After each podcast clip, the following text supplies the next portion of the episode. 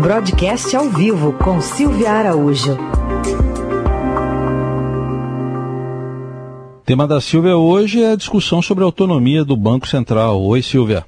Olá, muito bom dia. Há uma semana da reunião do Copom, que vai decidir sobre taxa de juros, a autonomia do Banco Central voltou à cena.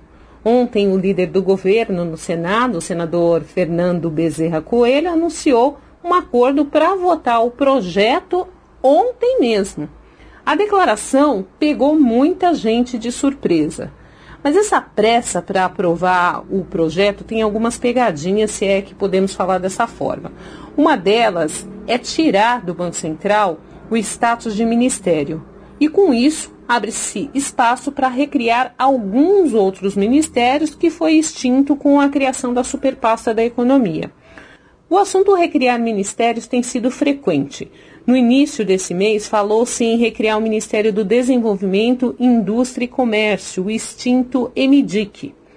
Há uma crítica entre empresários que perderam interlocução com o governo com a extinção desse ministério.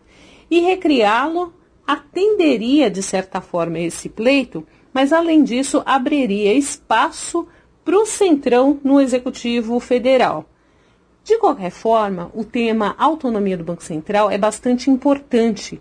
Tentou-se avançar nesse assunto no governo do ex-presidente Michel Temer, mas assim como outras reformas, o assunto ficou empacado. Uma das propostas para a autonomia do Banco Central, ela prevê mandatos de quatro anos para o presidente e demais diretores do Banco Central. Com um marco inicial para esses diretores e o presidente do BC diferente é, do mandato do presidente da República, do início do mandato do presidente da República. Isso seria uma forma de garantir com que não houvesse ingerência política nas decisões do Banco Central.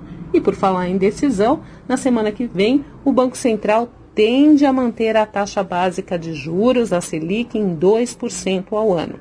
Na semana que vem, a gente volta a conversar.